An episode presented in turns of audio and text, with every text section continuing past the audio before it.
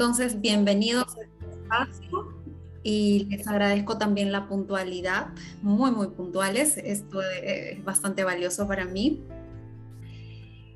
Y quiero comenzar presentándoles la agenda, la agenda del día de hoy, los temas o los tópicos que vamos a, a ir desarrollando en este espacio.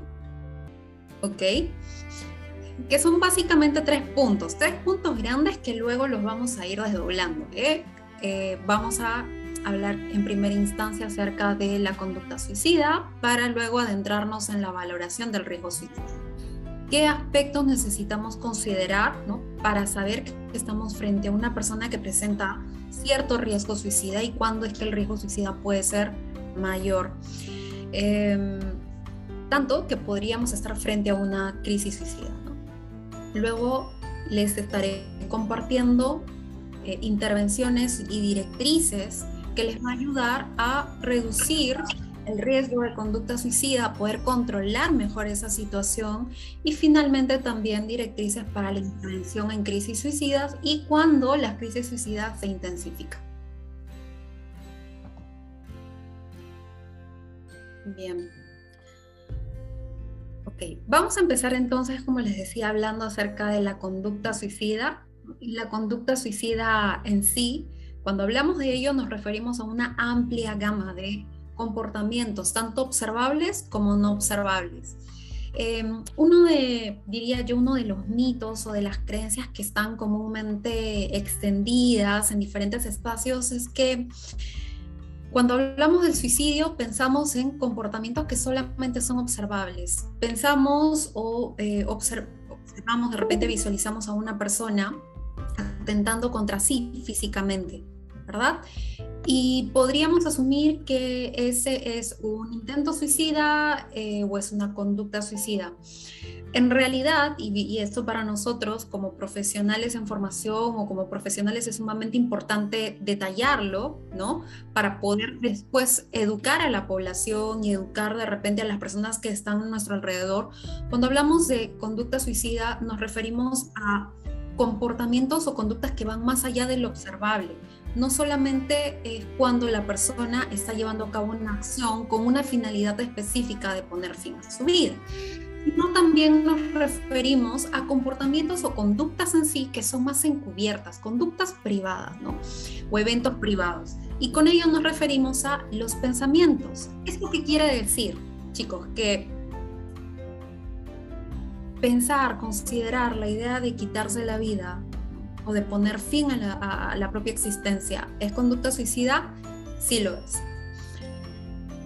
Estas ideas suicidas forman parte de la conducta suicida y estas ideas pueden tener cierto tipo de elaboración, pueden estar mucho más elaboradas, mucho más estructuradas, ¿ok? Y ello también eh, forma parte de la conducta suicida. Los impulsos, los deseos de poner fin a la propia existencia, de interrumpir la vida, también son conductas suicidas, a pesar de que no son observables. ¿sí?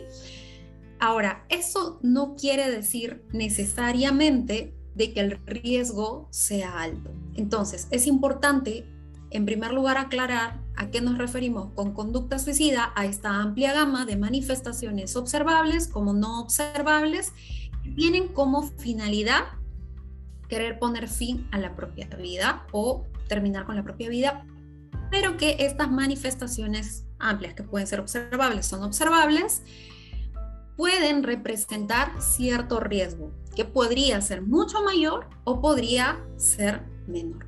¿Sí?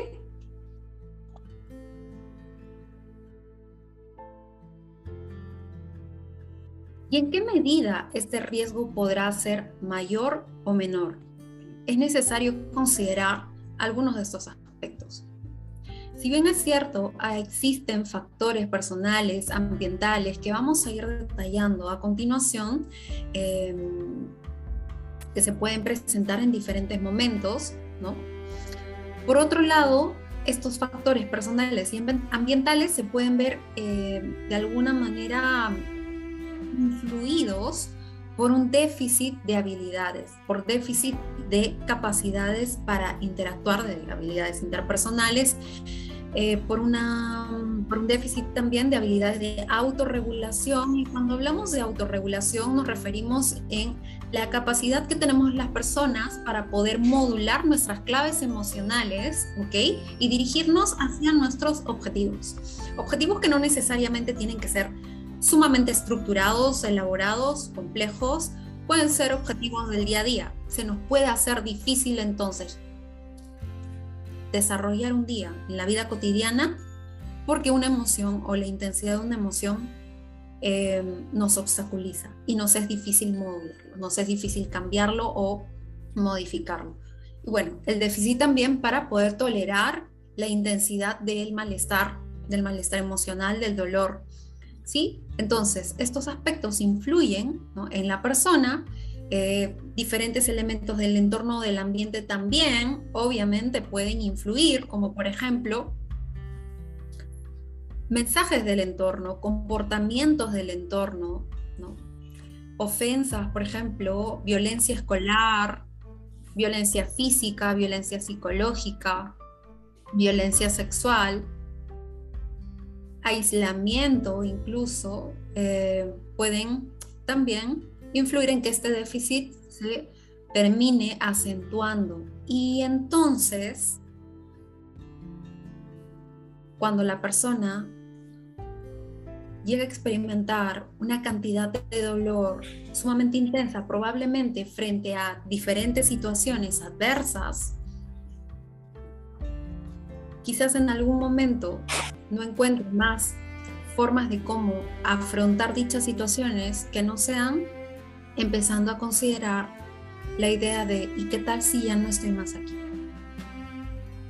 En la medida de que sea más difícil saber cómo interactuar con los demás, saber cómo sobrellevar o ponerme en contacto con mi propio dolor, y en la medida de que esté frente a eventos más estresantes, a mayores problemas, probablemente este riesgo sea mucho mayor.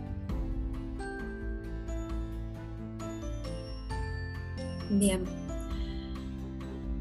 El psicólogo David les comentaba que yo soy terapeuta contextual y terapeuta DBT. Em, trabajo con DBT, soy parte de un equipo DBT, como ven por acá, el nombre de mi equipo. Eh, y les hablo un poco de este modelo porque en sí, em, a la actualidad, digamos que es eh, uno de los modelos terapéuticos que ha demostrado mayor evidencia y mayor eficacia y efectividad para poder intervenir con personas que presentan riesgo suicida. Es más, el modelo en sí se originó hace 40 años con la finalidad de intervenir en esta población específica. Y al momento se cuentan con más de 20 eh, estudios controlados y aleatorizados que nos dicen que el funciona para este tipo de población. Y claro, también para población que presenta este tipo de problemáticas, como personas que presentan trastorno límite de personalidad. Y no solamente funciona en adultos, también ha mostrado resultados bastante favorables en adolescentes. Eh, pero bueno, les comento esto entonces porque en la clase del día de hoy vamos a tener algunas aproximaciones desde este modelo terapéutico, ¿ok? Eso no quiere decir que si ustedes no hacen DBT esto no les sirva, para nada, al contrario, les puede ayudar mucho, de todas formas, sean o no sean terapeutas DBT. Y por otro lado, también eh, yo tengo un máster y especializaciones en terapias contextuales, terapeuta ACT, así que también les voy a hablar un poco de ello. Y de hecho, quiero que sepan también que ACT y DBT no son incompatibles, de hecho, guardan muchas similitudes. Hay quienes consideran que forman parte de, las terapias contextuales, ¿no? Eh, y nos puede ser bastante útil. Ya les voy a comentar poco a poco por qué voy a irme por ambos eh, modelos, ¿ok? Y que pues al mismo tiempo no generan como discrepancias y que les puede ser sumamente útil en su práctica clínica. Bien, entonces, dicho esto, eh, quería comentarles que cuando empezamos a entrevistar a una persona, cuando tenemos las primeras aproximaciones, la primera entrevista o la primera sesión, es sumamente importante explorar si existe el riesgo suicida. Si existe el riesgo suicida y valorar también qué tan severo puede ser.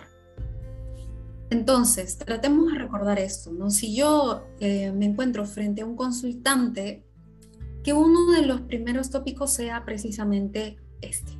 Porque nos ha pasado de seguro a todos los eh, psicólogos que en algún momento quizás podemos haber omitido preguntarle o ahondar con la persona si es que ha considerado la idea de quitarse la vida, si lo está considerando ahora, si lo ha hecho anteriormente.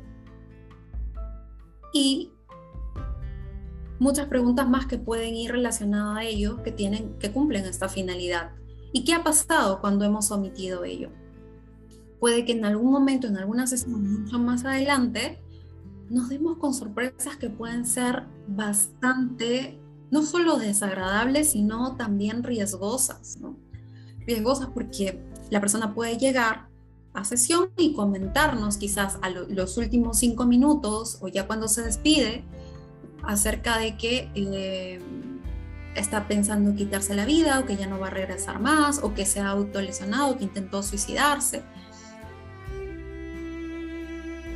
Y puede que ese comportamiento ya lo haya presentado con cierta anterioridad. Entonces es sumamente importante detectarlo.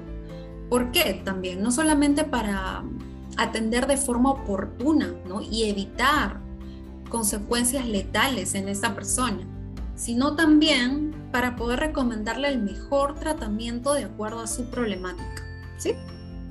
Estos aspectos son sumamente importantes, entonces no lo dejemos pasar, por favor, porque a veces sucede, ¿sí? Lo, lo, hemos observado incluso a veces también en algunos colegas que saben de ello, ya cuando están de repente trabajando con un modelo terapéutico y luego entienden por qué es que de repente la persona no respondía favorablemente a este tipo de intervención. Que claro, para la problemática que tiene quizás responde mejor otro modelo terapéutico.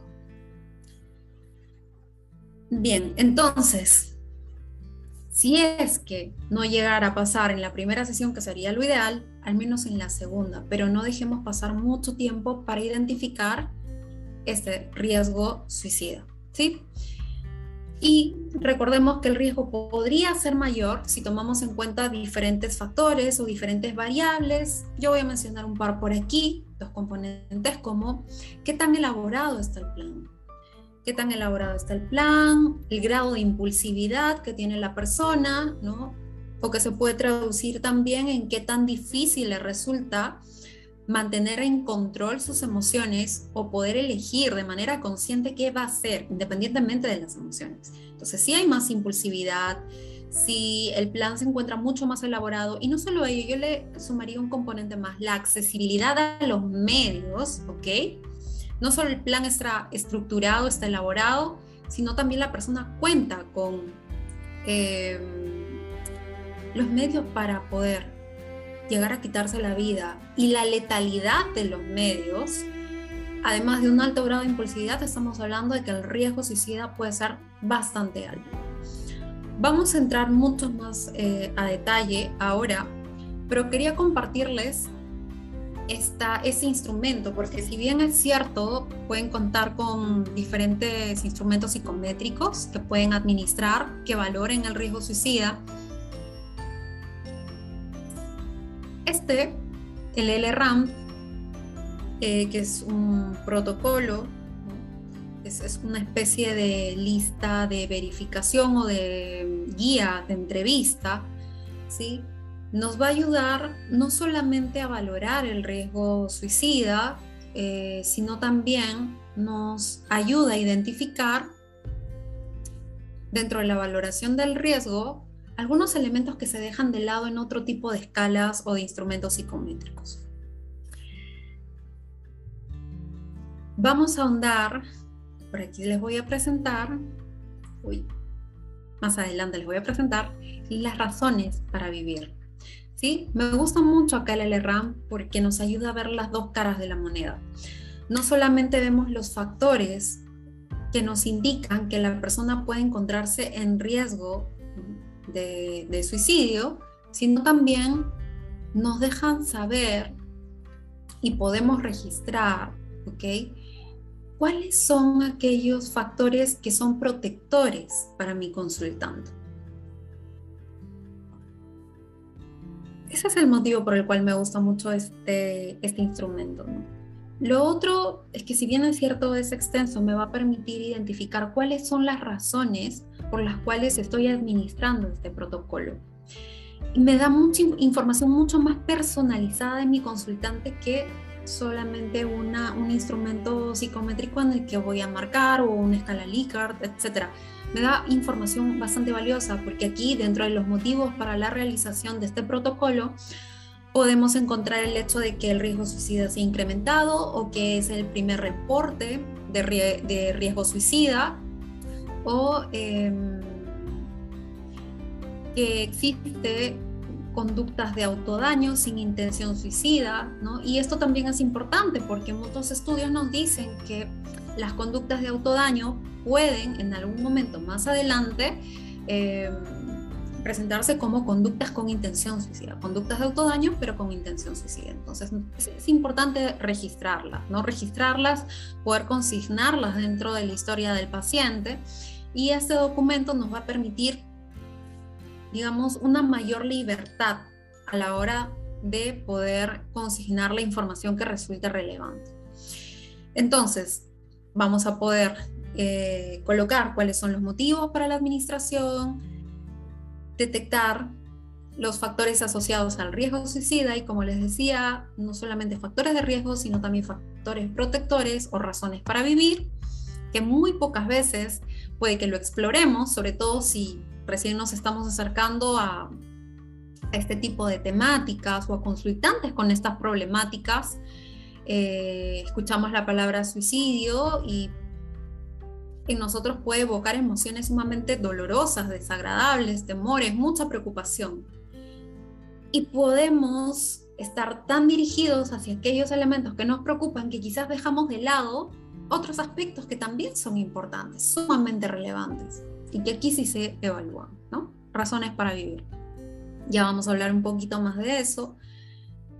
También este protocolo me gusta mucho y creo que es de mucha ayuda porque nos permite dejar registro de cuáles fueron nuestras intervenciones a la hora de tener la valoración del riesgo suicida, ¿no? Cómo manejamos o cómo gestionamos el riesgo, qué hicimos para gestionar el riesgo y cuál fue nuestra disposición al final, ¿no?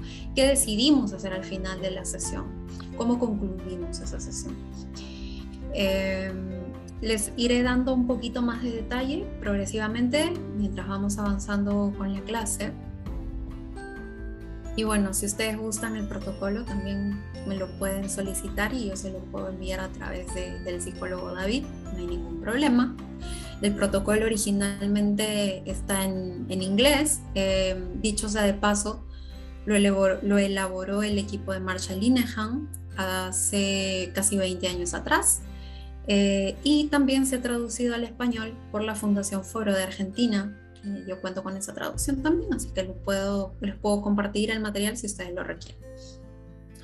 Practicarlo en role-playing puede ser sumamente útil. Yo diría que es mucho más eh, efectivo practicarlo en una entrevista simulada con compañeros antes de ponerlo en práctica en primera instancia con sus consultantes. Eso sí, lo que me encantaría recordarles es que este instrumento no te da, o no, mejor dicho, no consiste en una entrevista semiestructurada o estructurada, sino es un conjunto de criterios que se están tomando en cuenta y que digamos son lineamientos o representan lineamientos a la hora de entrevistar. Puede que en una entrevista no abordes absolutamente todos o no ahondes en todos estos factores, pero el hecho de poder repasarlos, de revisarlos una y otra vez y de practicarlos puede contribuir a que ya en, tus entrevistas puedas eh, con mayor fluidez ir ahondando en cada uno de estos factores y que al final de la entrevista te detengas unos minutos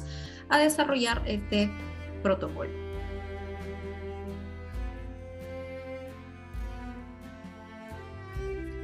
Bien, ahora Marshall Linehan también nos habla mucho de los factores. Marshall Linehan, que les decía, es la creadora del modelo de terapia dialéctico-conductual o DBT, que en la actualidad es un tratamiento de primera línea para personas que presentan riesgo suicida o riesgo suicida crónico. Eh, ella nos menciona cuáles son los factores de riesgo que están asociados a la conducta suicida. Si bien es cierto, estos factores es de, es importante, eh, son importantes a la hora de, digamos, de conocer la historia del consultante y nos dejan saber qué tanto riesgo, con qué tanto riesgo puede estar expuesto ¿no? al suicidio. También recordemos que un intento de suicidio no se causa por alguno de estos factores per se. O sea, los factores no son causas de suicidio, ¿sí? Son aspectos que se han visto mayormente asociados a intentos de suicidio o a la conducta suicida per se, pero no son causas. Cada intento de suicidio es el resultado de la interacción de diferentes factores. Entonces, estos factores nos sirven como guías, ¿ok? Para identificar o para predecir y para prevenir intentos suicidas. Entonces, nos sirve como para evitar, en la medida de lo posible, que una persona pueda eh, intentar suicidarse considerando ciertos eh, aspectos, tanto en términos ambientales, personales, conductuales, ¿no? También nos sirve para identificarlos a lo largo de la historia en una persona que ya ha tenido uno o más intentos suicidas. ¿sí? Eh, pero recordemos que no necesariamente son causas. Lo que sí, tengamos en cuenta que a mayor cantidad de factores, tanto a largo plazo como inminentes o a corto plazo, probablemente haya un mayor riesgo. Probablemente pero también va a ser importante ver qué hay del otro lado, cuáles son los recursos con los que cuenta mi consultante, qué recursos tiene esta persona que ayuden a contrarrestar ¿no? o a reducir el impacto de estos factores de riesgo. Entonces, Marsha nos dice que Dentro de los factores de riesgo a largo plazo, en cuanto a aspectos ambientales, tenemos el bajo apoyo social. Personas que a lo largo de su vida han contado con escaso soporte en el entorno familiar, escolar, comunitario, podrían estar más expuestos o más propensos a presentar eh, riesgo de suicidio en algún momento de su vida, pero no solamente eh, haber recibido un escaso apoyo de tipo social, sino también estar más expuesto a eventos vitales negativos. Y si ya alguno de ustedes eh, quizás ha, entrevistado a una persona con riesgo suicida o con un intento suicida, se habrá dado cuenta o habrá, se habrá percatado que han atravesado por diferentes situaciones sumamente desagradables o dolorosas, ¿no? Como la pérdida de un trabajo o incluso a lo largo de su historia podría ser, de nuevo, la violencia escolar, violencia sexual, violencia física, maltrato psicológico, la muerte, fallecimiento de los padres, incluso el suicidio ¿no? de alguna, eh, algún familiar o algún vecino o persona cercana que no solamente quede como eventos vitales, sino que sean como modelos suicidas o referentes. En ocasiones pueden darse, ¿no? Familias sobre todo en las que si una persona llegó a suicidarse, puede que... Mm, la dinámica familiar haya cambiado o la imagen que tiene la familia con respecto a esta persona haya cambiado y para positivo, ¿no? Ahora está en un mejor lugar, ahora se ha convertido en nuestro ángel y de repente antes de que la persona incurra en ese comportamiento, quizás la relación con, con, con ese miembro de la familia pues era mucho más conflictiva o la postura era mucho más negativa había mayor aversión hacia los comportamientos de esta persona. Entonces, notemos ello, ¿no? Si es que nuestro consultante ha conocido o ha sabido de algún caso de una persona cercana o que haya sido relevante para sí que se haya quitado la vida. Esto es importante. ¿Por qué? Porque nos deja saber también cuál es la historia de aprendizaje de la persona. La historia de aprendizaje con respecto al suicidio es sumamente importante. ¿sí? Diríamos que incluso es una de las claves y esto lo vamos a ver incluso más adelante. Pero tengamos en cuenta esto qué modelos suicidas tienen, si es que los hay, los eventos vitales negativos, los más dolorosos, los más impactantes para la, para la persona, ¿eh? y las consecuencias suicidas que mm, ha observado, que ha notado que ha ocurrido con las personas que eh, se han llegado a quitar la vida y que eran relevantes para sí. Tengamos en cuenta también algunos otros factores de riesgo, como la edad. Sabemos que a mayor edad puede haber un mayor riesgo de suicidio y que en este caso, pues los adolescentes y jóvenes, por ejemplo, llegan a ocupar el tercer lugar. Eh, mejor dicho, el suicidio ocupa el tercer lugar como causa de muerte en este grupo etario en algunos países como Estados Unidos llega a ser la segunda causa de muerte ¿no? en jóvenes y adolescentes. Pero recordemos que no solamente los adolescentes o los jóvenes se suicidan, ¿no? sabemos también que personas mayores de la tercera edad presentan, digamos, pueden presentar un mayor riesgo de suicidio o el suicidio ocupa también una de las primeras causas de muerte. Y consideremos también la importancia de los niños en la niñez, durante la, niñez, también puede haber cierto riesgo de suicidio. Em, existe entonces la conducta suicida en niños, sí la hay, ¿sí?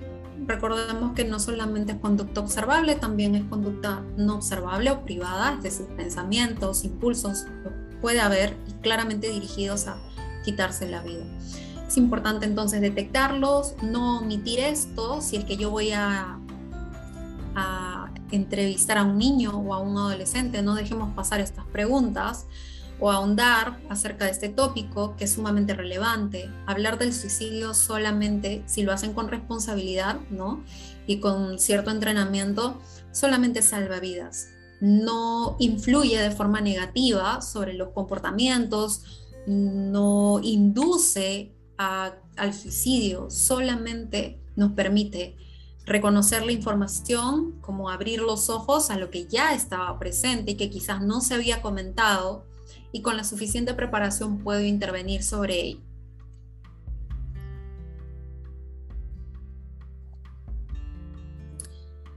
En cuanto al sexo, también es importante considerar estas variables. Eh, esto, si bien es cierto, este aspecto nos deja saber que eh, en el caso de los varones se utilizan medios, mm, digamos, más letales o se prefieren medios más letales que en el caso de las mujeres. Y en el caso de las mujeres existe una mayor tendencia o, una mayor cantidad de intentos suicidas. De todas maneras, no lo tomemos como datos determinantes, ¿no? Nos puede orientar un poco. Pero de todas formas, recordemos que cada persona es, única, es distinta, así que necesitaremos explorar igual eh, ya sea varón, mujer, la persona a la que estemos entrevistando, si ha considerado quitarse la vida, con qué medios, de qué manera, con qué dosis. Mientras más detalles tengamos, va a ser mucho mejor. ¿Ok? Em, ok, el grupo étnico también es importante tomarlo en cuenta y es que los grupos étnicos minoritarios pueden también representar, o, esto puede representar cierto factor de riesgo para conducta suicida. Eh, no por el hecho de ser en sí mismo, no, no, no solo por pertenecer a un grupo étnico, ¿no? sino es cómo la sociedad responde y trata, cómo, cómo se relaciona con este grupo minoritario. Ahí está probablemente la explicación del por qué el grupo étnico, para llamarlo así, puede representar un factor de riesgo para la conducta suicida. Obviamente, mientras más factores se acumulen, probablemente haya más riesgo. Pero también aspectos relacionados a la conducta. Y ya decíamos, esta conducta puede ser observable, motriz, ¿no? del sistema motor, eh, como también no observable. Estamos hablando del sistema cognitivo, del sistema fisiológico o afectivo. Entonces, una persona que a nivel fisiológico o afectivo le cuesta modular respuestas emocionales que son muy intensas, probablemente también que ocurra con sus pensamientos, con sus estilos de pensamientos. Sean probablemente muchos más polarizados, quizás catastrofices, quizás tengan más distorsiones cognitivas, ¿no? O si lo vemos en términos funcionales, probablemente la persona se adhiera mucho más a sus pensamientos, se fusionen y le sea difícil actuar independientemente a ellos o ver en la realidad algo más allá de sus propios pensamientos, que es más probable que ocurra, decíamos, cuando las respuestas emocionales son más intensas. Y si tenemos a una persona con esta forma de relacionarse con sus pensamientos, o esta forma de pensar y esta forma de sentir, es más probable que también influya en su manera de actuar. Y entonces se empieza a buscar diferentes formas de aliviar el dolor o de hacer algo con eso que están pensando. Aquí es donde, dentro de una gran variedad de conductas que tienen como finalidad evitar, salir, escapar del dolor, pueden empezar a manifestarse o a desarrollarse conductas de autodaño, el cutting, que sí cumple, puede cumplir la finalidad de desviar la atención de un evento emocionalmente doloroso a un evento o a un estímulo doloroso, pero físico. Y este comportamiento puede terminar escalándose, tornándose mucho más intenso, mucho más riesgoso, al punto en que la persona puede em, utilizar otros medios para hacerse daño e incluso cambiar también la finalidad, Que la finalidad no solamente sea, entre comillas, escapar del dolor o cambiar o desviar la atención, sino empezar a pensar en dejar de existir, ¿no? quitarse la vida. Entonces hay, puede haber cierta relación entre conductas para suicidas o sin intención suicida con aquellas que sí la tienen.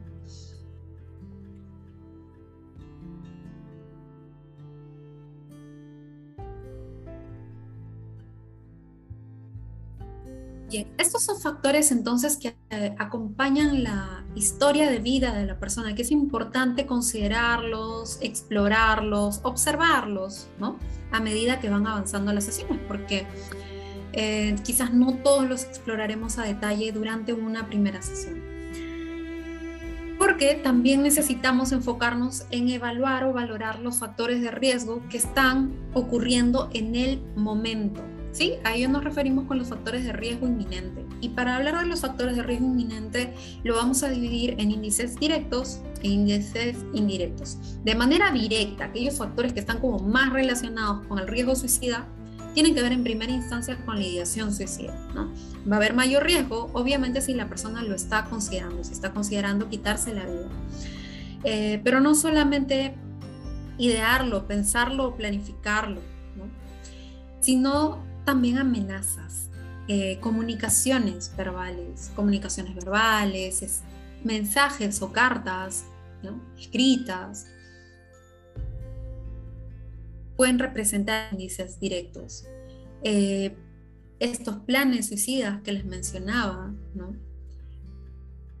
que pueden incluso comenzar desde el hecho de empezar a a regalar tus objetos o, a, pedir encargos de repente, ¿no? Mira si algo me pasa, cuida a mi mascota, o tú te vas a quedar a cargo de mis hermanos, o cuida a mis hijos y yo ya no estoy. Estos, estas comunicaciones pueden ser de alguna manera una amenaza de suicidio sumamente sutil y pueden ser parte también de un plan suicida. Y son manifestaciones que nos dejan saber que el riesgo puede ser mucho más alto que cuando solo está la, intención, la ideación, ¿no? Y hablo de todas maneras en términos hipotéticos porque eso no quiere decir que una persona que no lo dice tiene menor riesgo necesariamente. Recordemos que eso va a depender de muchos factores, factores que nosotros necesitamos observar con mucho cuidado, ¿sí? Pero que de todas maneras eh, se los voy comentando. Y finalmente, otros índices directos tienen que ver con las autolesiones que sí presentan intención suicida.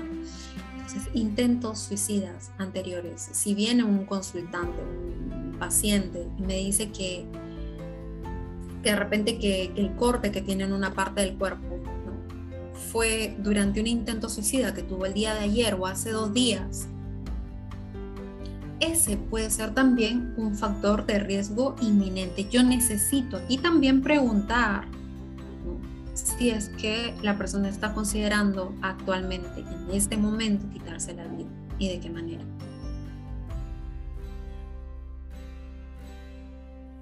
Y yo le añadiría también aquí la accesibilidad a estos medios. ¿Qué tan accesible está para la persona estos elementos con los que ha ido planificando su suicidio?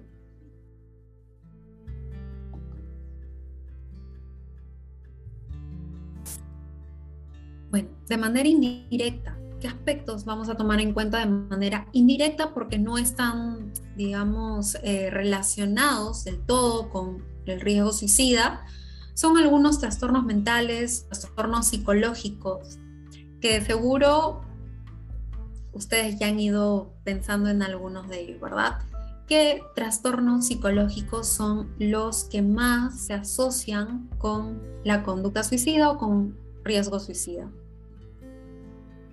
Sé que han estado escribiendo en el chat sus datos y por allí mencionaban que no era necesario poner los datos, pero ¿y qué les parece si por el chat sí colocan qué trastornos consideran ustedes, qué trastornos psicológicos? Ah, muy bien, Berito. Berito nos dice la depresión. Excelente. Ese es uno. Muy bien. Vamos por otros más. ¿Cuáles otros trastornos están asociados? La ansiedad podría ser, claro, altos niveles de ansiedad muy altos niveles de ansiedad podrían estar. Exacto, Abigail, trastorno límite, depresión en hombres, nos dice Alma, trastorno límite, muy bien, excelente. Bipolaridad, muy bien, Betsaida, la bipolaridad también, trastornos bipolares, trastornos de personalidad, excelente. Sí, porque incluso eh, los trastornos disociales en el caso de los trastornos disociales también puede haber un mayor riesgo de suicidio.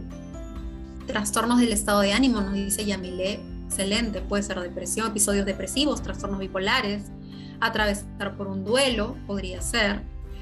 Muy bien, Shirley, abuso de sustancias, los trastornos por uso de sustancias. Las personas que presentan trastornos por uso de sustancias también pueden presentar un mayor riesgo de suicidio. Excelente. Muy bien.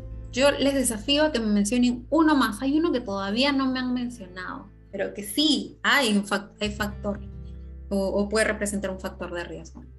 Ah, trastornos por déficit de atención, nos dice Karim, podría ser. Y por acá, Ana Luisa y Marbella atinaron, con lo que estaba considerando también. Esquizofrenia, sí, esquizofrenia o los episodios psicóticos.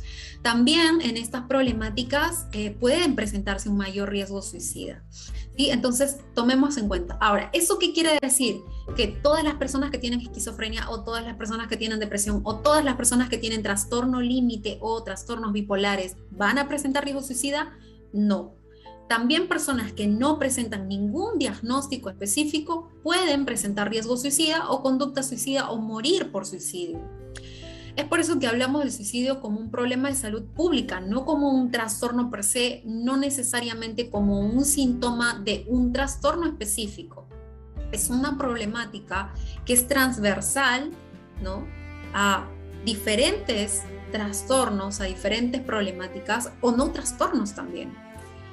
Y aquí es donde pueden, podemos apoyarnos en diferentes eh, teorías explicativas, ¿no? Teorías que intentan darnos a comprender por qué es que las personas o cómo así es que las personas empiezan a considerar esta, esta idea y llevarla a cabo en acciones. Desde la DBT decimos que de fondo existen problemas para poder regular claves emocionales, nuestras, eh, nuestra intensidad de las emociones, nuestras respuestas fisiológicas, nuestros comportamientos, y hacer difícil controlar los comportamientos, para calmar las emociones o modularlas, la persona se empieza a involucrar en diferentes, eh, digamos, conductas, diferentes manifestaciones, y dentro de esa diversidad pueden también estar las conductas suicidas, ¿no? y se pueden ver después eh, pues reforzadas por las consecuencias que, eh, que se van presentando. ¿Ok? Bueno, vamos a ir hablando un poco más de eso luego. No me quería apartar mucho de acá, de estos índices, que es importante tener en cuenta, pero lo han hecho excelente, ¿eh? lo tienen bastante claro y los noto bastante atentos, eso me encanta. ¿Qué circunstancias también son importantes? que están asociadas a la conducta suicida y al riesgo suicida. Tener en cuenta lo siguiente, las horas posteriores a, a una hospitalización. Em, posteriores me refiero a, la, alta ¿no? de la hospitalización. Entonces, personas que salen de alta de la hospitalización pueden estar, digamos, más propensas, más proclives a, a suicidarse. ¿sí? Entonces, ¿esto qué quiere decir? Que si una persona mm, tiene un intento suicida o tiene riesgo suicida, le recomendaremos necesariamente internamiento o hospitalización, no necesariamente, porque como vemos aquí, las horas posteriores pueden ser de eh, alto riesgo, ¿no? Ahora, ¿por qué? La pregunta es ¿por qué? Porque una persona saliendo de hospitalización puede verse más expuesta a, eh, a un mayor riesgo de intentar quitarse la vida. No sé ustedes, pero lamentablemente en mi país, y estoy segura que en muchos más, lamentablemente, eh, durante la hospitalización quizás no se llegan a abordar algunos aspectos que son sumamente importantes a la hora de eh, reducir el riesgo suicida. Si bien es cierto, la hospitalización puede funcionar como una medida, digamos, de control de estímulos, la persona no está quizás cerca a medios potencialmente letales, ojalá y así, ¿verdad? Porque a veces hasta en los hospitales sucede eh, hay algunos otros procedimientos que son esenciales que no se llevan a cabo aquí. No me voy a detener mucho en eso porque lo vamos a hablar a la hora de, llegar al punto del control o del manejo del riesgo suicida, pero eh, esta puede ser una explicación. ¿Ok? Claro, porque además la persona regresa regresa a un medio que probablemente haya sido aversivo, a un medio con altos niveles de estrés y la persona no sabe qué hacer. Entonces incurre en lo que ya conoce, en lo que ya aprendió. Otras circunstancias que pueden estar asociadas a la conducta suicida, que no lo puse por acá, pero que sí quería comentarles, es las horas posteriores a un encarcelamiento. ¿sí? De manera muy lamentable también, eh, les comparto que en mi país, en este último año, he notado una mayor cantidad de noticias que nos han dejado saber que personas que han sido eh, apresadas por diferentes razones, no ha pasado ni dos días, ni un día y se han quitado la vida.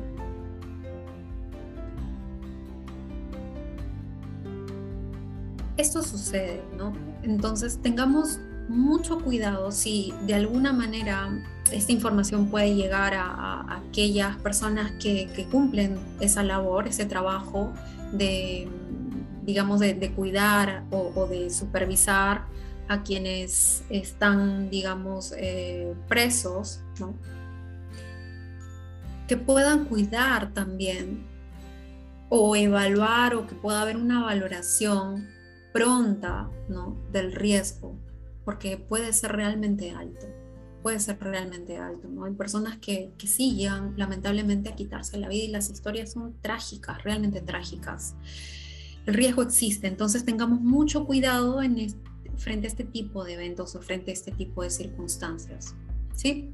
Esta información que les comparto tiene como finalidad ayudar a que se pueda diseminar eh, digamos, datos reales, datos, sucesos que son reales y que de alguna manera insten o motiven a que todos desde la posición o desde el rol, desde la función que realizamos, podamos contribuir a poder ayudar a quienes encuentren en riesgo, ¿no? a detectar ese riesgo de forma temprana y también intervenir en él.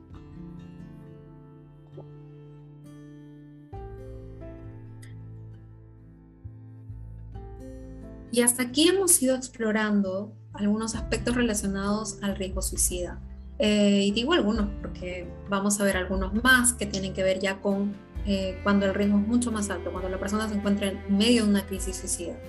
Pero antes de verlos, vamos a revisar qué hay de la otra ¿Cuál es la otra cara de la moneda? ¿Qué hay del otro lado? ¿Cuáles son esas razones para vivir? Esa ancla que permite que tu consultante todavía esté allí presente. A ustedes de repente todavía no les ha tocado, pero cuando estamos o cuando yo he podido estar frente a una persona que me ha contado que, que sí lo está pensando, que ya decidió quitarse la vida y que saliendo del consultorio solamente va a ejecutar el plan, puedo sentir tanto miedo, tanta preocupación, que quizás puedo terminar dejando de lado esos motivos que impulsaron a la persona para todavía mantenerse con vida ahí frente a mí. Quizás eso no lo estoy viendo y es necesario verlo. Es necesario entonces abrir los ojos y contemplar qué más hay, qué hay más allá de esas ganas de quitarse la vida. Recordemos lo siguiente, las personas que presentan conducta suicida y quienes presentan riesgo suicida pueden presentar esta ambivalencia. No es que todo el tiempo, las 24 horas, los 7 días de la semana estén pensando en morir o en quitarse la vida con la misma intensidad. No. Hay momentos, quizás muy breves, muy leves, en los cuales la vida tenga un poco más de sentido. Y claro, cuando la persona está en la consulta, quizás le resulta muy complicado recordarlos, evocarlos. De repente está en el día a día, cree que ni siquiera se percata de que están. Y están. Nuestra tarea es poder ayudarles a identificar a pescar cuáles son esos elementos que le dan sentido a su vida o que al menos hacen que todavía no hayan llegado a ejecutar el plan. ¿Sí? Y estas razones para vivir pueden tener que ver con la esperanza en que el futuro va a cambiar, en que esos problemas que estuvieron presentes, que están todavía presentes, en algún momento se van a resolver. Una persona que perdió el trabajo, que está considerando quitarse la vida porque no tiene que ofrecerle de repente cómo cuidar o mantener a sus hijos, puede guardar la esperanza en que más adelante las cosas van a mejorar económicamente o, o laboralmente, que va a conseguir una estabilidad laboral quizás. Y eso hace que todavía se mantenga con vida.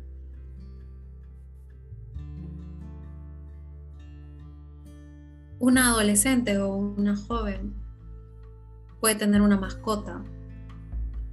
Quizás se ha mantenido mm, bastante aislada de la familia, quizás pasa solamente todo el día en la habitación, no convive con la familia, no come con ellos, no comparte con ellos está aislado de los amigos, no responde a los mensajes que les mandan por redes sociales. Pero lo que hace en su habitación, en su recámara, dentro de las pocas cosas, es cuidar de su mascota, cuidar de su perrito.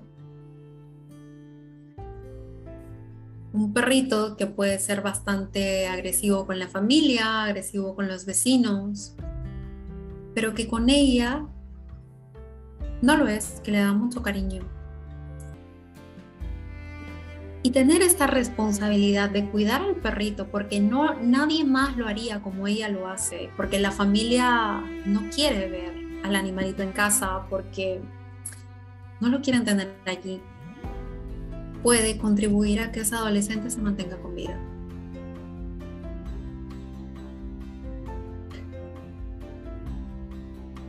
Otro joven puede temer a qué es lo que pase si es que falla el método con el que ha pensado suicidarse. Que puede ocurrir, ¿eh? siendo realistas, puede fallar.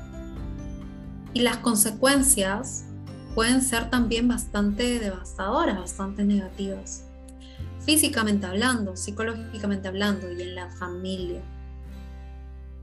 ¿Sí?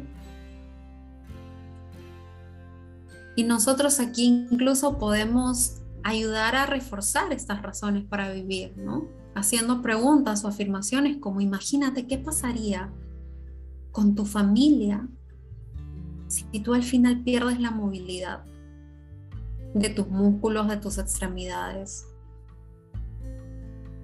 O si tienes ese daño irreversible en tu sistema digestivo, ¿qué pasaría con tu familia? Con tu mamá, con tus hijos, con tu pareja.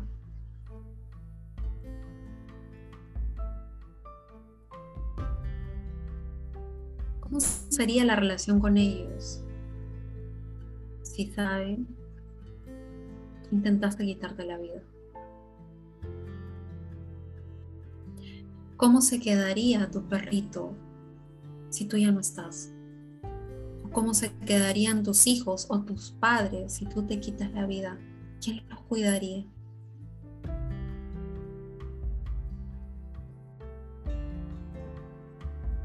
Y de hecho los padres, ¿no? Que dicen que para los padres no hay dolor más grande que un hijo fallezca. Imagínense que encima fallezca por suicidio.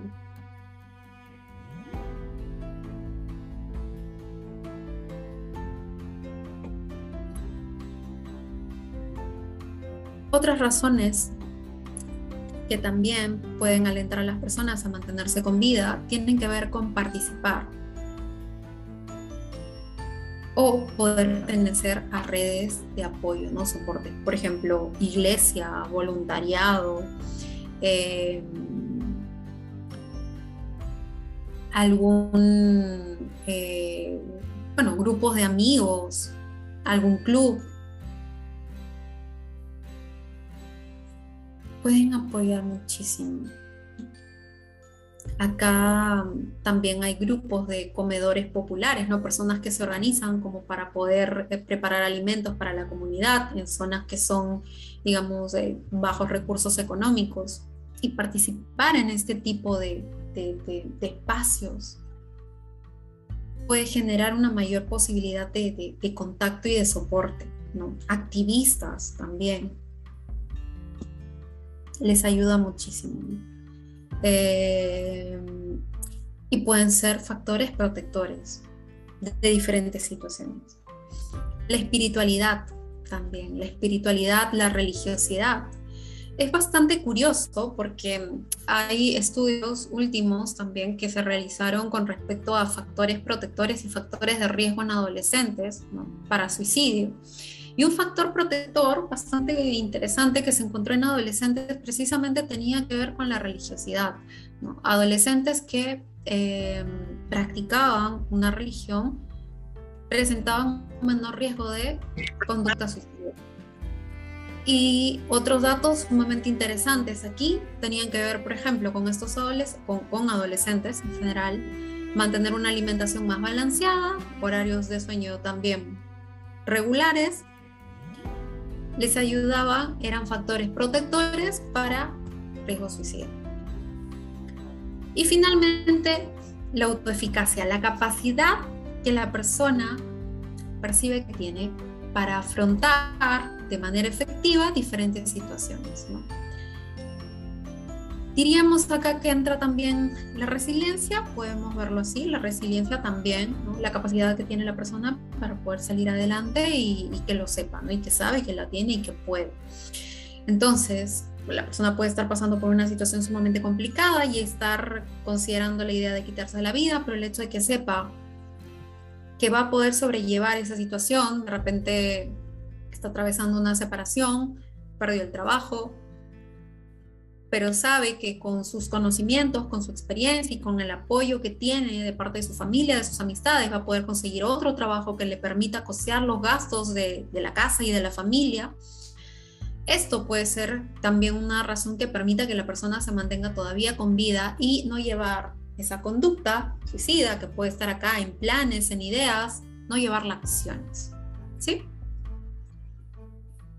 Así que también es sumamente importante explorar esas razones para vivir. pueda haber más de una, tratemos de identificar la mayor cantidad de razones para vivir que puede tener una persona y tratemos de fortalecerlas, de, afianzarlas mucho más. Que alguna debe haber. Estoy segurísima de que alguna debe haber. Y si no la encontramos todavía, necesitamos probablemente un poco más de paciencia y de ir con un poquito más de calma hasta que logremos identificar qué hace que la persona no haya llegado a efectuar ese plan. Muy bien. Vamos a dar entonces algunas directrices o recomendaciones a la hora de intervenir eh, con personas que presentan riesgo suicida, ¿ok? Hay mucho que podemos hacer con ellos. Pero un elemento clave también aquí es la postura o la actitud que nosotros tenemos frente a este tipo de problemáticas.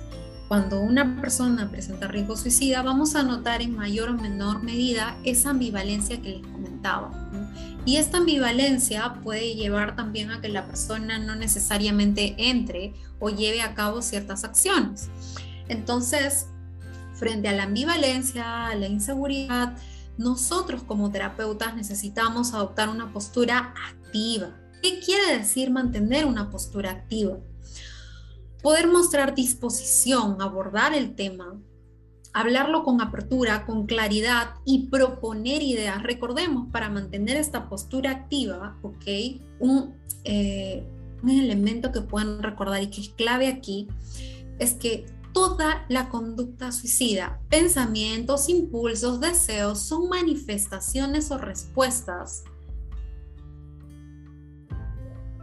que lo que pretenden es resolver un problema. A lo que voy es, cuando tienes a un consultante que está intentando quitarse la vida, te lo ha manifestado, tienes a alguien que tiene problemas, al menos uno, y que está intentando resolverlos. Y esta conducta suicida es una señal de que no está encontrando una solución efectiva para esos problemas. Si nosotros recordamos o tenemos en cuenta entonces que esta persona tiene problemas y no, los, no, está encontrando solución, esto quizás nos motiva, ¿ok? Para seguir buscando alternativas de solución que le puedan ser mucho más efectivas, que le puedan funcionar mejor, ¿ok? Y que esa baraja de posibilidades, que por ahora quizás solamente es una, quitarse la vida, se amplíe.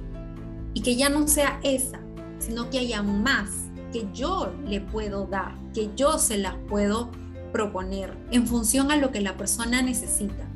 Y mostrarle que estas otras opciones son más atractivas y funcionan mejor que esa que está considerando. Esta que tiene acá, no se la voy a quitar, no se la voy a borrar, no la voy a eliminar. Lo que puedo es ampliar la baraja y mostrarle que hay otras que pueden ser mucho mejores, que le pueden no solamente resolver el problema o ayudar a mantenerse con vida, sino incluso en algún momento a saborear aspectos que pueden ser muy importantes en su vida, disfrutar más la vida. Así que necesitamos esto. Postura activa de parte de nosotros. Otro elemento sumamente importante es involucrar a otras personas, las, quienes tienen eh, conducta suicida o riesgo suicida, tienden también a aislarse y el aislamiento puede ser también un factor de riesgo. Así que chequemos eh, cómo está constituido mm, el espacio, la red de apoyo en la que puede participar mi consultante.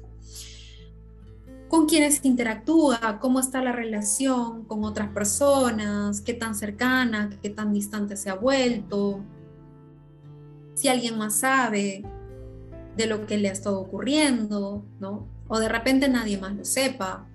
Entonces necesito empezar a involucrar a otras personas. Eso sí, va a ser mucho mejor si es que llego a un acuerdo con mi consultante. Cuando yo trabaje con alguien que presenta riesgo suicida, es mucho mejor si los planes están em, creados por ambas personas, si lo desarrollamos en conjunto. Porque si yo solo le doy las alternativas o digamos solamente soy directiva, ¿ok? Directiva y la persona me escucha y tiene que obedecer, puede que no funcione mucho. Puede que funcione mucho más si es que trabajamos en conjunto como un equipo, con una finalidad importante. La finalidad importante, que va incluso más allá de mantener a la persona con vida, es ayudarla a acercarse un poquito más a la vida que quiere a través de la resolución de los problemas que subyacen a esas ganas de quitarse la vida. ¿Ok? Y que en ocasiones un equipo de a dos puede ser algo suficiente. Dicen que dos cabezas piensan mejor que una, ¿verdad? Pero esas dos cabezas no están las 24 horas del día, los 7 días de la semana. Esas dos cabezas quizás están una vez por semana, quizás están dos veces por semana, una hora de las 24. Entonces, puede que otra persona participe y, sea de ayuda. Y si necesitamos romper confidencialidad, también pues vamos a necesitar contar con esa persona, ¿no? Tener los datos, hacer mucho mejor. Entonces, con una suficiente cantidad de validación de validación en el sentido de yo comunicándole como terapeuta que el dolor que está sintiendo, que el malestar que está sintiendo mi consultante es real, es importante, que hay razones para sentirse así. Y que de seguro, en medio de todas esas circunstancias y todo lo difícil que debe ser, la persona puede estar considerando esa alternativa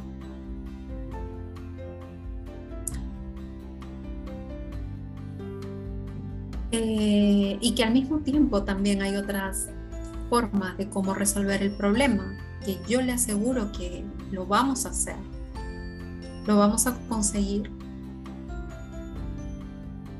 pero solamente lo vamos a conseguir si esa persona se mantiene con vida, entonces va a ser útil, va a ser necesario contar con alguien más que nos ayude a saber que eso va a ocurrir. Porque un terapeuta sumamente preocupado, ¿verdad? cuando se va a su casa no funciona muy bien. Porque un terapeuta que no puede dormir pensando en si el paciente se habrá suicidado o no, no es tan efectivo. Es mucho más efectivo si contamos con alguien que también va a estar proporcionándole soporte, apoyo, compañía, contención a mi consultante en el caso lo requiera. Así que no trabajemos solos tratemos de involucrar a alguna otra persona más. ¿sí? Lleguemos a un acuerdo. De preferencia, obviamente, que sea una persona adulta, mayor de edad, ¿no?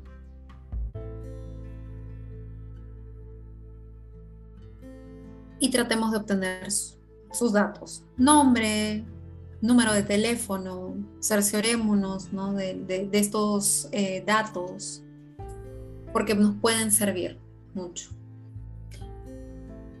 A la hora de intervenir con estos consultantes también es importante agendar próximas sesiones. Eh, esto me puede ayudar a asegurarme de que el riesgo puede haber disminuido, porque ya hay planes futuro, al menos las sesiones, ya las estamos agendando para el mes o para las dos siguientes semanas. Y de acuerdo al riesgo, pues yo ajustaré la frecuencia con la que voy a verlo. Si el riesgo es mucho mayor, quizás le vea interdiario o dos veces por semana y si el riesgo logra reducirse un poco más, quizás le vea una vez por semana. Y podemos mantener comunicación incluso fuera de las sesiones. ¿Qué dicen? ¿Creen que pueda ser de ayuda mantener comunicación como por llamadas, por mensajes?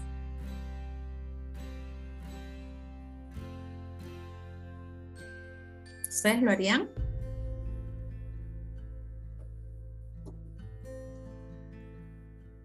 Claro, puede ser de muchísima ayuda, dice Karim. Sí, sí, sí. Aquí sí les diría que vayamos con mucho cuidado, ¿ok? Eso sí, yo mm, les sugeriría que, lo hagamos o que ya podamos prever algunas situaciones y que lo hagamos con algo de supervisión. Porque, a ver, les hablo desde mi experiencia. Cuando una persona te llama y está en medio de una crisis, puede ser muy difícil que te escuche y que lleven a cabo un plan, que siquiera se acuerde un plan. ¿Sí?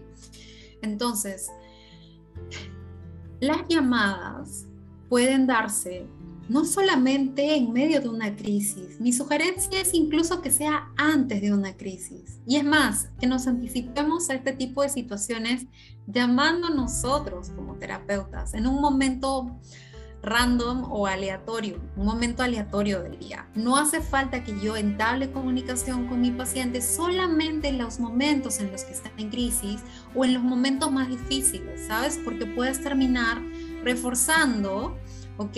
Este tipo de interacción con el terapeuta solo en los momentos en los que mi consultante está en crisis.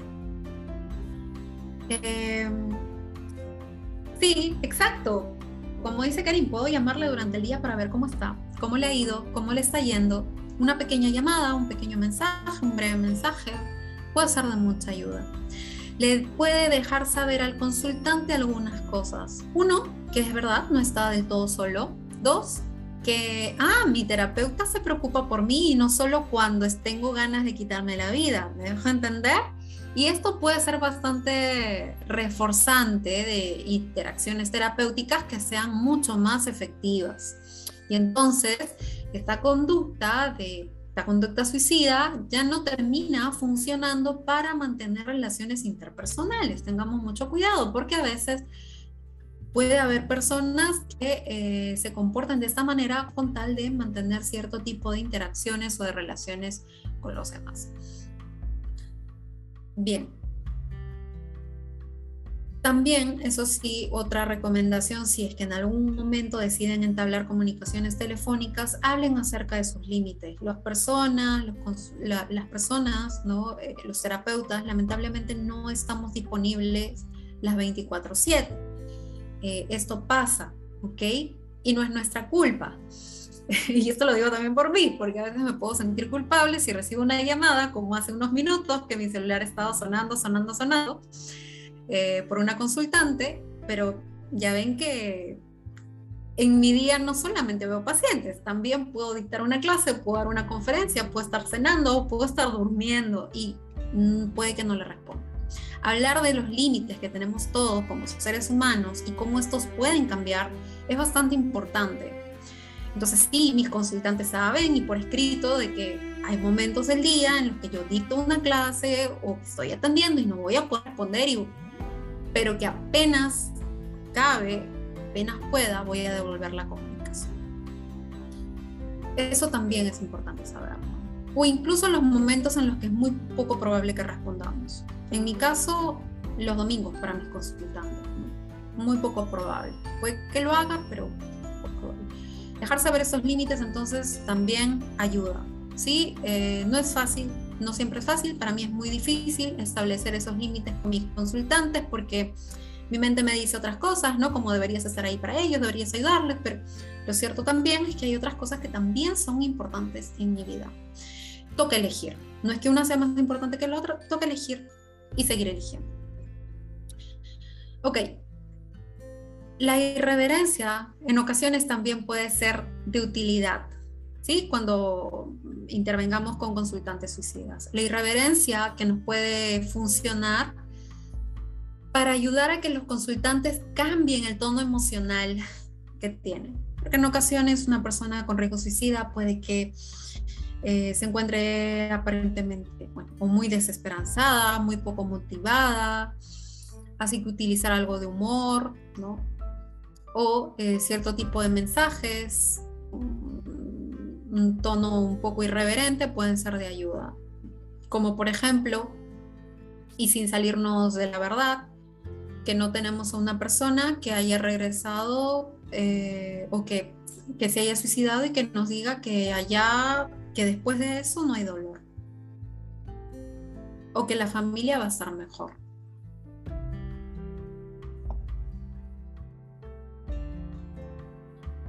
Pero eso sí, hagámoslo con mucho cuidado. Si ustedes tienden a utilizar lenguaje más de tono irreverente, háganlo cuando ya hayan establecido la relación terapéutica o con consultantes que no se desregulen mucho, ¿no? Pero si tenemos a consultantes, digamos, que tienden a desregularse, que son mucho más eh, cohibidos, de preferencia no utilicemos mucho la, irreverencia. Yo en lo personal suelo tener ese tipo de consultantes y la verdad es que conmigo no va tanto el estilo irreverente, yo soy más más validante en mi tono de comunicación con ellos, así que no lo uso tanto. Para mí a veces es un poco un desafío empezar a usarlo. Pero bueno, que la validación también es importante. ¿eh? Entonces, balanceemos este tono validante con un tono activo. Puede ser de muchísima ayuda. Preguntemos de forma directa y clara también, no hablemos de forma clara. ¿Has pensado en suicidarte? ¿Te has hecho daño? Hablemos de manera clara también con respecto a los medios, a las dosis, a las formas de uso, ¿ok? De los medios qué tendría que pasar también como para que llegues a efectuar ese plan, qué tendría que suceder para que dejes de lado ese plan. Mientras, mientras hablemos con más claridad, pues vamos a obtener mucha más información.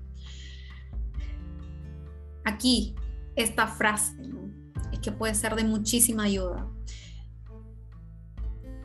úsenlo como un posit mental o colóquenlo en un posit. Recordemos, el suicidio, la conducta suicida es una solución, al menos a un problema, es una solución.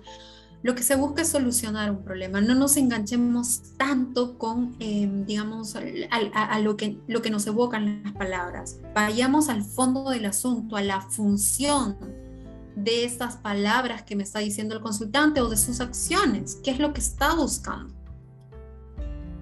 Yo no conozco, y le soy honesta, y eso también lo digo a mi consultante, yo no conozco una sola persona eh, que haya considerado quitarse la vida, que, si ya no tuviera más esos problemas que tiene, siga pensando en quitarse la vida. no es atractivo, no, no es, digamos, una conducta que, que las vas a realizar porque resulta atractivo. Muchas veces resulta aparentemente atractivo porque nace de la evitación de lo que es aversivo o doloroso. Entonces, si ya no está eso aversivo doloroso, deja de ser un poco atractivo, porque hay otras cosas que sí son atractivas, que la persona sí ha vivido, sí ha probado, sí ha palpado. ¿Y por qué no? Si llegamos un poquito a eso, a hacerles saborear a través del lenguaje con lo atractivo de la vida, podemos motivarlas o empujarlas un poquito al menos a implementar algunas alternativas de solución. Basarnos en evidencias también puede ser de mucha utilidad, así que pueden mencionar o mostrar algún artículo o investigación que, que deje saber que sí hay evidencias de que las personas que intentan suicidarse cuando reciben cierto tipo de intervenciones y tratamientos, eso disminuye y por el contrario pueden vivir vidas mucho más satisfactorias, más significativas y que no hay evidencias para el otro, para demostrar que el suicidio es una solución efectiva, duradera a los problemas. O que haya familias que se sienten mejor cuando uno de los miembros se haya suicidado. No hay evidencias para eso, definitivamente. Bien. Y para hablar un poco más ya en, este, en esta última parte de las crisis suicidas, recordemos lo siguiente una persona puede estar en medio de una crisis suicida y, digamos, eh, eh, estar en, medio de este episodio de, control, de sensación de, de, pérdida de control de lo que hace, de lo que siente. Muchas veces, cuando el dolor emocional tiene estas tres I, ¿ok? Cuando el dolor emocional como respuesta a los problemas tiene estas tres sí. Inevitable, intolerable, interminable. No puedo escapar, no puedo sostenerlo y siento que esto nunca va a acabar. Cuando el dolor emocional es de este tipo, es más probable que las personas en algún momento consideren esta opción de quitarse la vida. Esta información que les comparto de aquí en adelante mm, me ha gustado mucho cómo la plantean John Childs y Kirk Strossal. Ellos, eh, Kirk Strossal es un terapeuta de, ACT, un terapeuta de terapia de aceptación y compromiso, que eh, han publicado textos con John Childs acerca de, cómo evaluar y, manejar la conducta suicida. Eh, esta información es parte de la última publicación que tienen de este libro de hace dos años atrás nada más, así que les puede ser de mucha utilidad. Entonces recordemos esto, ¿no? Una persona presenta riesgo suicida es porque probablemente está tratando de resolver problemas y que si está considerando en mayor medida quitarse la vida es porque probablemente el dolor asociado a esos problemas es interminable, intolerable e inevitable. Nuestra tarea como terapeutas es cambiar al menos una de estas tres I. ¿Qué quiere decir? Buscar o proponer alguna alternativa para que la persona, ¿ok?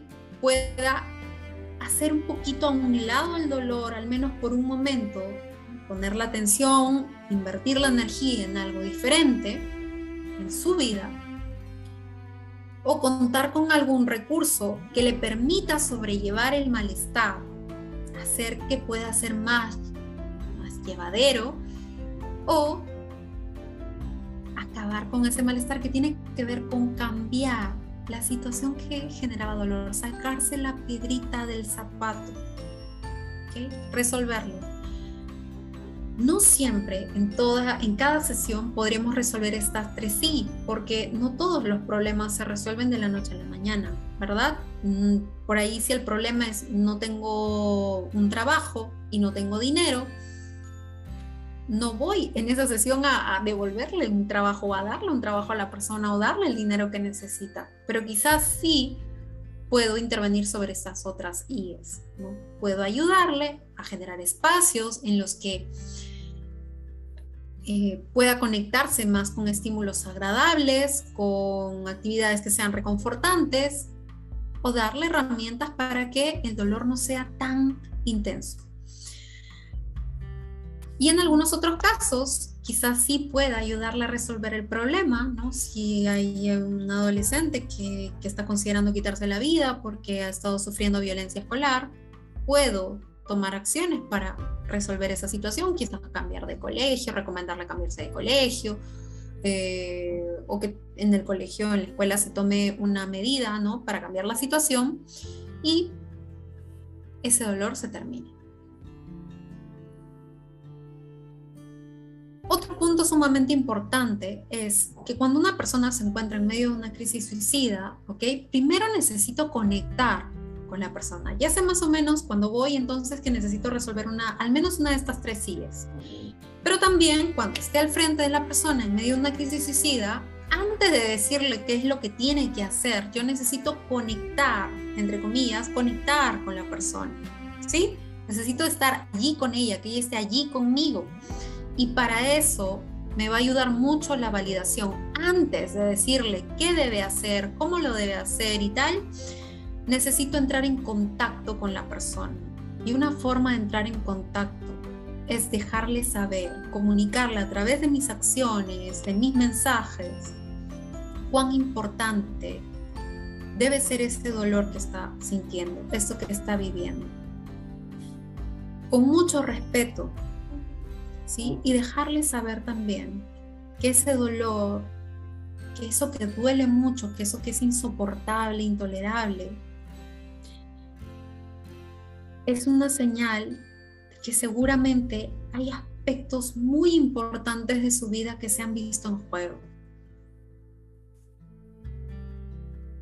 Y que la intensidad de ese dolor, mientras más fuerte sea, probablemente más importante sea ese aspecto de su vida que ha estado en juego. ese aspecto que, que, tiene valor, que tiene significado. Seguramente hay cosas muy importantes en tu vida que están en juego, que no son como tú quisieras. Y por eso es que duele mucho.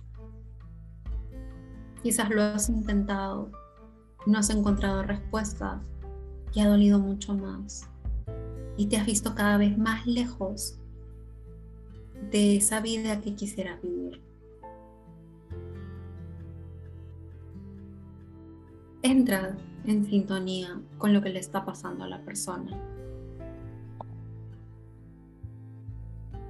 Y como dicen, ahora ya que tienes mi atención, vamos a pasar a la acción. ¿Qué podemos hacer? Yo quiero ayudarte a que te acerques un poquito más, que sea, a esa vida que quieres. Yo no puedo hacer quizás algo para devolverte el trabajo ahora, para darte el dinero que necesitas. Pero lo que sí puedo hacer es ayudarte a, detenerte, a no seguir yendo en ese camino que te aleja de la vida que quieres. Y lo que puedo ayudar, ayudarte es a, tomar algunas acciones para establecer distancia entre tú y el suicidio, al menos por unas horas establecer esa distancia entre tú y el suicidio, entre tú y el dolor también que estás sintiendo ahora, quizás nos pueda ayudar a pensar con más claridad. Y eso sí puedo hacer, ayudarte a establecer esa distancia. Ayudarte a establecer esta distancia entre tú y el dolor que estás sintiendo ahora, vamos a hacer, ¿qué te parece? Con un plan. ¿Qué te parece si tú y yo trabajamos aquí juntas para ver cómo vas a sobrellevar esta siguiente 24 horas, estos dos días que vienen, hasta que nos veamos nuevamente. Porque estamos hablando aquí de crisis suicida. El riesgo es muy, puede ser muy alto. Y algunas pautas más aquí. Sé que la resolución de problemas es esencial, pero también recordemos lo siguiente, así como es importante establecer esa distancia entre la persona y el dolor emocional, también es importante establecer la distancia física real entre la persona y los medios letales. Así que es importante identificar si la persona cuenta con medios letales, si los tiene incluso en consulta, ¿eh? porque esto me lo han dicho y yo también lo he vivido, lo he visto en muchas ocasiones. Las personas pueden llevar consigo en la cartera, en, el, en la mochila, en sus bolsillos, fármacos, objetos punzocortantes con los que puedan hacerse daño o tenerlo incluso en la habitación. En una ocasión atendía a una mujer adulto mayor. Eh, digamos que este es uno de los casos que para mí fue más, el caso que fue más desafiante hasta el momento, creo yo. Eh, que tenía la finalidad o ella tenía la intención, me decía, de solo comunicarme su decisión, porque lo que pensaba hacer era regresar a la casa en la cual no había nadie y poner fin a su vida con el arma que había dejado en el cajón de su cómoda. El arma era del esposo. El esposo era policía, el esposo estaba de turno los medios estaban allí. Yo pude haberme enfocado en resolver el problema, pero créanme, no era garantía de que la persona no, no iba a usar el arma cuando llegara a la casa. Yo hubiera querido creer que sí, pero lo cierto era que otra parte de mí me decía, no, Leslie, todavía es peligroso, está el arma allí en la casa. Entonces, tenía que tomar una acción allí buscar maneras, primero a través de la validación, conectar con la persona, con el dolor que estaba atravesando, con las, con las cosas tan importantes de su vida que seguramente había ido dejando de lado, había estado sacrificando a lo largo de todo este tiempo. Y que yo quería ayudarle a vivirlas. Y que sé que puedo hacerlos. La idea es comunicarle eso también. Yo puedo ayudarte a resolver ello. Pero para eso necesitamos que tú te mantengas lejos de esa arma. Si está cerca, el riesgo está allí. Yo no sé si en algún momento otra vez aparezca el malestar y sea más fácil agarrar el arma. Entonces necesitamos asegurarnos de que esa arma ya no esté más aquí. Ahora. No esperar a mañana, no esperar a la noche, no, ahora. No fue fácil acordar a qué persona involucrar. Tuvimos que negociar y, acordamos que uno de los hermanos participe, que pueda ir al, consultorio, acompañarla eh, y remover el arma antes de que ella pise la casa. Eso era parte del plan. Pero no, una de estas medidas, como les decía, que tiene que ver con remover los medios letales, que pueden ser armas, fármacos, eh, reducir el acceso a ciertos lugares como ventanas o, evitar cambiar las rutas de acceso y que no sea de repente cruzando puentes, etcétera, si es que están dentro de los planes, ¿no? Aparte de estas medidas, también tenemos que tomar otras y estas otras medidas tienen que ver con fomentar espacios de interacción, de compañía, evitar que la persona esté sola. Evitemos que la persona esté sola. Así que para ello también nos va a ayudar estos otros eh, que participan dentro de las sesiones. Y en la medida que vamos tomando distancia o, modulando, cambiando un poco el, entorno, la estructura del entorno en el que se encuentra la persona, tornándolo en uno mucho más seguro, pues empezaremos a buscar también algunas alternativas de solución, por más pequeñas que sean. Esta persona que les comento había tenido múltiples conflictos con la pareja, con el esposo. Ella quería separarse de él, pero le era muy difícil tenían un matrimonio de, hace, de muchos años, ya tenían hijos adultos que vivían en otros, eh, ya vivían aparte, se habían independizado, pero para ella le era muy difícil terminar con esa relación de pareja. Quizás hubiera sido invalidante de mi parte decirle, ok, el día de hoy tu relación se termina. No, le iba a ser muy complicado, pero quizás lo que sí podía ayudarle es a cómo sobrellevar la convivencia con el todavía esposo y evitar que haya conflictos al menos por dos días, al menos hasta la siguiente vez que nos veamos.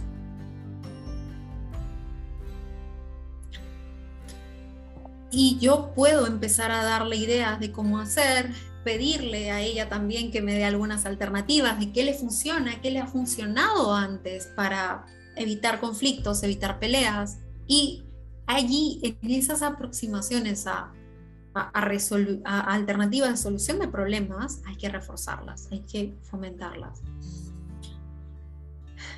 Y ayudarles, obviamente, de esta manera a preferir ellas en lugar de el intento suicida. Entonces, esas son algunas directrices cuando una persona se encuentra en medio de eh, una crisis suicida pero también tomemos en cuenta estos factores.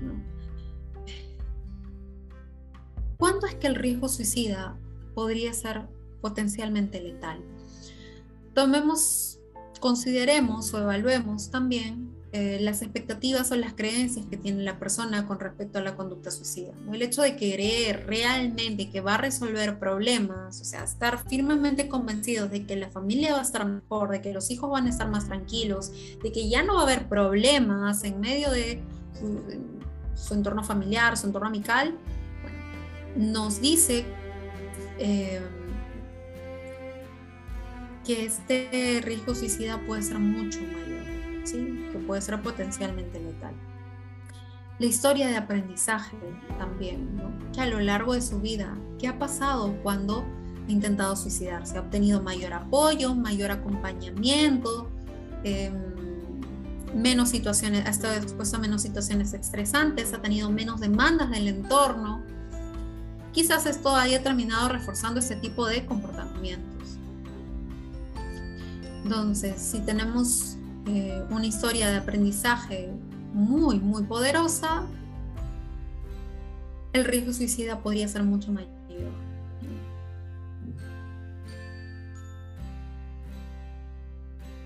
¿Qué tipos de problemas se terminan resolviendo mediante esta conducta suicida? Sobre todo si son pues como muy muy relevantes, ¿no? Como resolver un problema de pareja cuando la pareja es sumamente importante o, mi consultante tiene de repente dependencia afectiva, ¿no? resuelve el problema con los padres, si es un adolescente. Personas que son sumamente significativas, decíamos, ¿no? Es la manera en la que la persona aprende a relacionarse y eso tampoco es, es efectivo. Pueden terminar reforzando. Identifiquemos también la capacidad que tiene la persona para poder tolerar un dolor emocional intenso. Si es que hay menos capacidades para tolerar el dolor emocional, probablemente haya un mayor riesgo. Y la capacidad que tiene la persona para ver un futuro de manera más optimista. Algunas recomendaciones adicionales es si tenemos a un consultante que, llega a sesión y, ya se ha autolesionado con intención suicida o sin ella, evaluemos la severidad. Y si no, igual, si ha habido antecedentes, evaluemos qué tan severas han sido sus autolesiones. Mientras más severas hayan sido, pues esto nos puede dejar eh, saber que ellas podrían terminar escalando en determinadas circunstancias. ¿sí? Em, no solamente la severidad de las autolesiones, sino también cuál ha sido la severidad del daño, ya sea los daños físicos a los que se puedan ver expuestos tras el consumo de ciertas sustancias o fármacos también.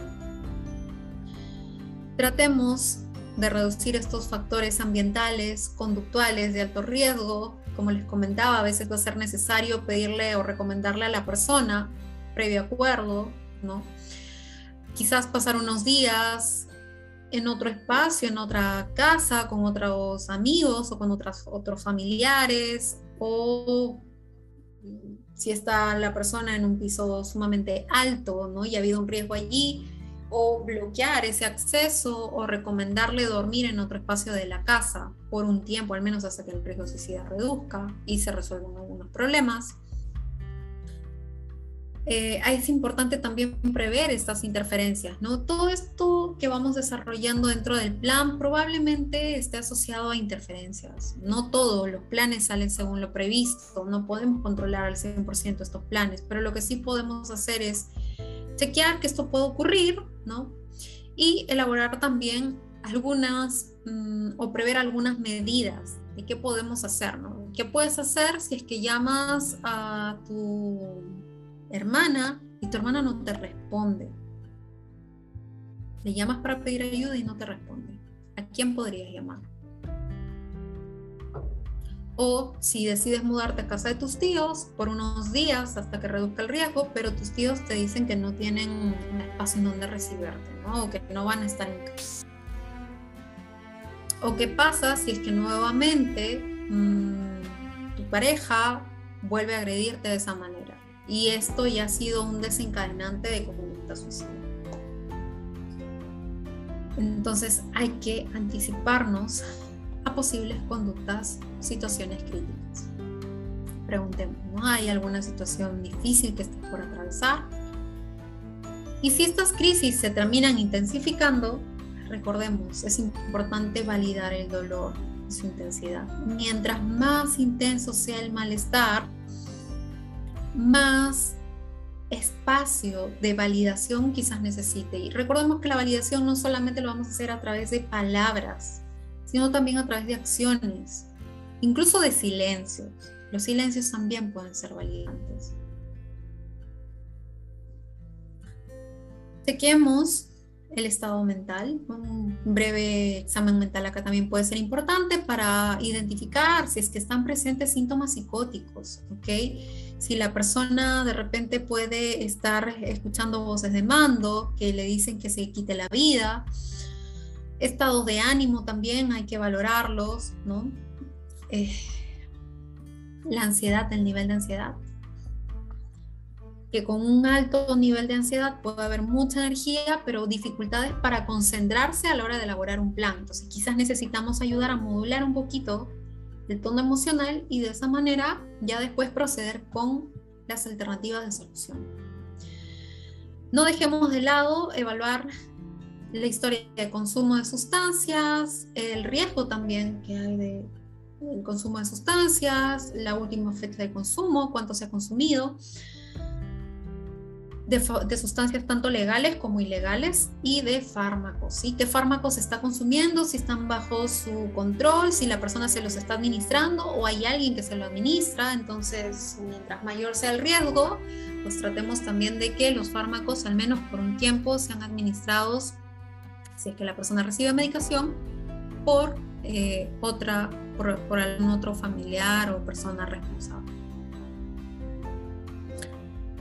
Exploremos el entorno social, quienes pueden participar, decíamos, hagámoslo de manera directa y tratemos de programar estos contactos adicionales que ustedes, como bien han mencionado, pueden ser a través de llamadas telefónicas, a través de mensajes, no solamente cuando la persona está en situaciones difíciles para que pueda recibir ayuda, sino también en momentos de calma, como en momentos aleatorios. Y también es muy importante cuidar y fomentar una muy buena relación terapéutica, cercana. En ocasiones, cuando el entorno social no resulta suficiente, a veces lo único que puede ayudar a que la persona se mantenga con vida es mantener una buena relación terapéutica. ¿Cuándo sí podríamos considerar el internamiento? Porque como decíamos hace unos momentos, eh, las personas que salen de internamiento pueden tener una mayor vulnerabilidad o predisposición a, incurrir nuevamente en conductas suicidas. No todos, pero sí que lo hay. Entonces, ¿cuándo sí considerarlo? ¿Cuándo no considerarlo? Bueno, es importante considerar el internamiento si es que el riesgo suicida es mucho mayor al de una hospitalización inapropiada. El riesgo de una, eh, de una hospitalización inapropiada es no contar con un plan a la hora de salir de alta, no haber resuelto al menos alguno de estos problemas, que la hospitalización inapropiada o la hospitalización en este caso resulte inapropiada porque termina reforzando negativamente este tipo de conductas, es decir, alivia el dolor, alivia el malestar. El, el internamiento es un espacio en donde estoy con mucho menos estrés, con mucho menos dolor, lejos de los problemas en los cuales estaba. Entonces, si el riesgo suicida es mayor a estos riesgos que les he mencionado, es importante considerarlo. Es decir, si la persona no cuenta con un suficiente apoyo en el entorno y hay un acceso a los medios letales y encontramos resistencia a removerlos, podríamos empezar a considerar el internamiento breve, sobre todo para reducir solamente el riesgo suicida, ¿ok? Pero va a ser mucho mejor, obviamente, salir del internamiento con un plan en mente, con una idea o pautas de qué voy a hacer las primeras horas, los primeros días fuera del internamiento. También consideraremos el internamiento cuando es el, riesgo suicida es alto y la persona se encuentra en medio de un estado psicótico, ¿ok? Es importante acá recomendar también las, evaluaciones o valoraciones médicas. Por favor, no trabajemos solo los psicólogos, sobre todo cuando las personas se encuentran en, situaciones críticas, puede que la medicación ayude momentáneamente, sobre todo, ¿no? a modular o estabilizar eh, su estado y de esa manera poder trabajar de, forma más efectiva aspectos ya pues, relacionados a la psicoterapia o terapéuticos. También consideraremos si es que el riesgo suicida es alto y no hay una respuesta favorable a la terapia o además encontramos una depresión severa o una ansiedad, un nivel de ansiedad incapacitante, sumamente alto. Muy bien, entonces algunas ideas para ir concluyendo en nuestra clase del día de hoy es recordar en primera instancia que toda la conducta suicida es una respuesta eh, o un equivalente a un intento de resolución de problemas. Esto lo he colocado acá como primera conclusión porque muchas veces, ya sea en nosotros como profesionales, profesionales en formación o eh, las personas en general pueden manifestar muchos juicios con respecto a la conducta suicida. Y en realidad no es así. Es no nos da las Está bien, pero la noche que levanta. Y lo vemos de forma más funcional, entonces y, eh, podemos, podemos tener, digamos, un poco más de luz acerca de cómo vamos a intervenir. ¿sí? Así que este es un primer punto a llevarse a casa o a mantenerlo en casa el día de hoy y a llevarlo donde ustedes deciden. Luego, el dolor. El dolor es como una señal de valor, de aspectos importantes en la vida de la persona. Toda persona que considera el suicidio como una alternativa es porque probablemente está sufriendo mucho. Y ese sufrimiento, todo sufrimiento, lleva en el fondo guardado aspectos sumamente importantes la vida de la persona. Aspectos importantes que no se están concretando. Recordemos eso. ¿Sí? Y de igual manera, la proporción del dolor equivale a la proporción de esos aspectos valiosos importantes que no se están desarrollando. La validación es clave, así que practiquemos en el día a día con nosotros mismos, con nuestra familia, con nuestros amigos, nuestros compañeros, nuestros maestros, validar, validar, validar y notemos cuál es el efecto si lo hacemos en nuestro día a día, créanme que va a ser mucho más efectivo, mucho más fácil llevarlo a cabo con sus pacientes. Va a ser mucho más natural. Y estas personas que presentan riesgo suicida requieren mucha validación de sus experiencias, de su dolor, de sus emociones. Recuerda que vas a finalizar la sesión con alguien que presenta riesgo suicida o suicida, modificando al menos una de las tres sí, haciendo que el dolor sea un poco más tolerable o un poco más, eh, digamos, que se pueda apartar, evitable por un momento al menos, no siempre, ¿no? Pero al menos por un momento, o que puede terminarse de alguna forma. Y finalmente, recuerda que a la hora de buscar resolver problemas, de empezar a resolver los problemas que subyacen a esa problemática, no a, de conducta suicida, en ocasiones menos es más. Cuando la intensidad del malestar es muy alta, cuando la, ansiedad es sumamente intensa o la tristeza, ¿no? o está en un episodio depresivo severo, las alternativas de solución, aquellas que son incluso más sencillas, simples, de lo que puede hacer la persona en el día o en la semana o en estos tres días, es más que buscar darle una super solución a sus problemas. Porque esa aparente super solución quizás no es viable para las personas, no es posible desarrollarla. Y eso es mucho más invalidante. No le da la oportunidad de contactarse con el, con el éxito o con el logro de que pudieron hacer o conseguir algo diferente. En cambio, esos pequeños pasos de resolver problemas les ayuda a contactarse con esa capacidad que tienen, esa capacidad inherente a los seres humanos de poder modificar modular o cambiar sus vidas. Y les anima, les puede animar a seguir dando pasos. Bien. Nos vamos peinando entonces para la foto como dice el psicólogo David. No sé si tengan alguna inquietud, alguna duda. Yo desde acá quiero agradecer mucho los aportes que han estado eh, mencionando durante este espacio, durante esta clase.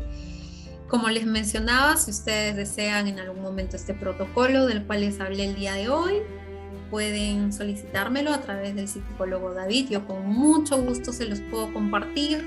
La idea es que puedan